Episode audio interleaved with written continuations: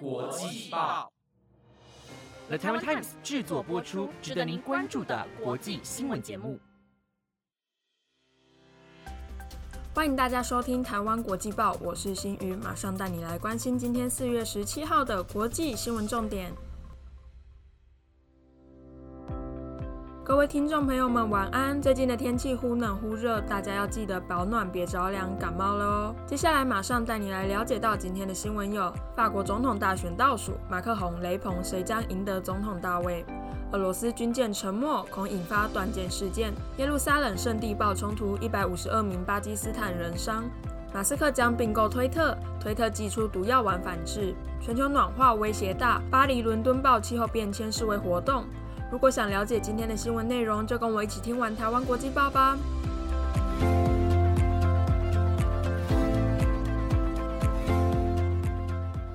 今天第一则新闻就带你们持续关心到法国总统大选的议题。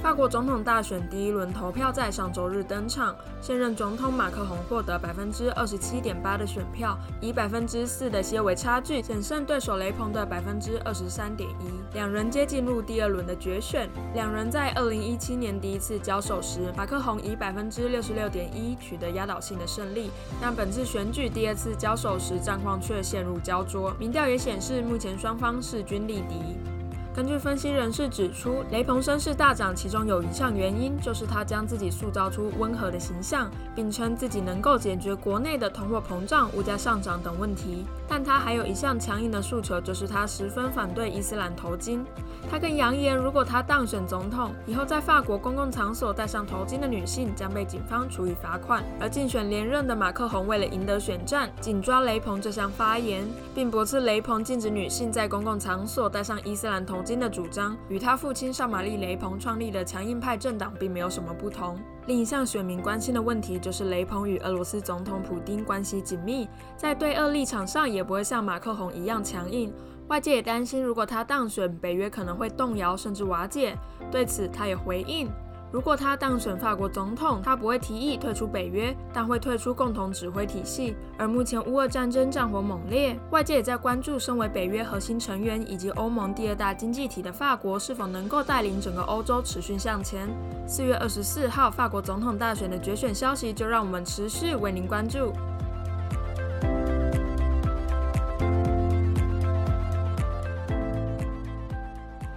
第二则新闻持续带您关心到昨天委员所播报过俄罗斯军舰被击沉的后续消息。乌克兰和俄罗斯的战争来到第二个月，战火绵延不断，经过多次的谈判仍没有停火的迹象。十四号，乌克兰表示以两枚巡弋飞弹击中俄罗斯黑海舰队的莫斯科号船舰，随即沉没于港口。而俄罗斯国防部却声称莫斯科号是因为海上暴风雨而沉没于黑海，并表示舰上的起火原因是弹药意外爆炸。一名俄罗斯流亡人士表示，目前五百一十名官兵中仅找到五十八人，其余四百五十二人可能已经随着莫斯科号沉入海里，生死不详。许多专业人士都发出警告，并表示莫斯科号上可能安装两枚号称航舰杀手飞弹的核弹头。如果专业人士的猜测属实，两枚核弹头真的沉入黑海，可能会引发断舰。事件，跟观众朋友补充一下，断舰是指涉及核武或核武元件的事故，但没有引发核战危险的意外。这番言论也让乌克兰专家呼吁联合国赶紧展开调查，并确认莫斯科号的沉没位置及打捞核弹头，同时也建议其他靠近黑海的国家要求俄罗斯说明核弹头的下落。莫斯科号的沉没无非是乌克兰大肆宣传胜利的一大机会，但这同时也对俄罗斯产生莫大的影响。负责协调黑海其他船舰行动的莫斯科号可能会让俄军的指挥系统大乱。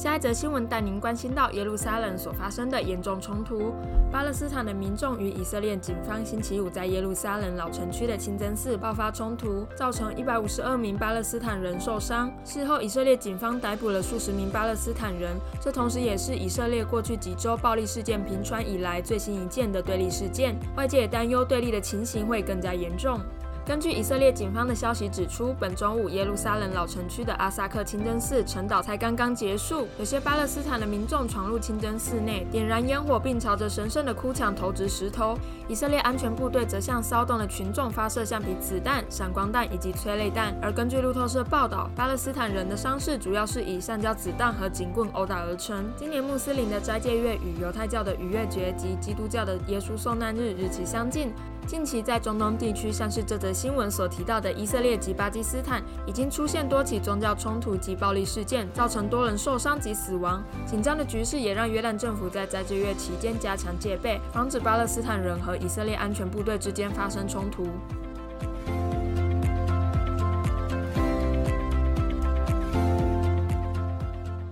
下一则新闻带您关心到周五紫云所播报过，马斯克想出价购买下推特的消息。四月初，全球首富马斯克宣布以美金二十六点四亿的价格买下百分之九点二的推特股份，成为推特最大的股东。但他不满足于现况，十四号他要宣布以每股五十四点二美元收购全部的股份，预计花费约四百三十亿美元。推特董事会在马斯克宣布此消息后，随即在十五号火速通过毒药丸反并购的策略。跟观众朋友补充，毒药丸是一九八零年代出现的防御措施，主要是在公司领导人在面对企业敌意并购时，能试图保护自己的事业不被其他企业并吞。通常是让特定股东以折价的方式收购股票，来稀释股权并膨胀股数。这么做可以让收购者较难取得较多的股份，同时也必须投入更多的资金才能达到并购的目的。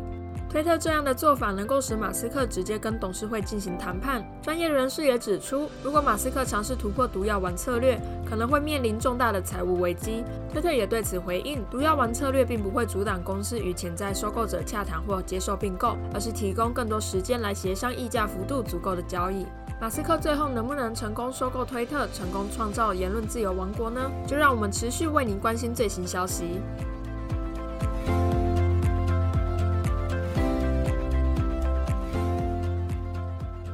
最后一则新闻，带你来了解到与气候变迁有关的消息。全球气候变迁的问题越来越严重。根据联合国气候变迁专门委员会的报告指出，日益上升的温度、干旱及洪水已经超过植物和动物的耐受程度，进而导致许多植物及珊瑚等等物种死亡。如果没有积极采取防范措施来减缓温室气体的排放，这些情况在未来将会越来越难以控制，影响也会越来越大。而世界各地有许多环保人士纷纷走上街头抗议。在昨天，有许多名为“反抗灭绝”的抗议人士在巴黎及伦敦以阻碍交通的方式来抗议各国领袖对于气候变迁没有做出实质的行为。巴黎有条约三百公尺的主要干道被抗议人士占满，有些人还搬来障碍物阻挡。在伦敦市中心的街道也有相同的状况。伦敦都会区警察在推特发文表示，抗议活动导致交通大堵塞，抗议人士甚至拴手在马路中央的车辆上。活动后有六人被逮捕。面对全球暖化的挑战，必须靠世界上每个人及团体的共同努力，这样才能留下健康的地球给下一代。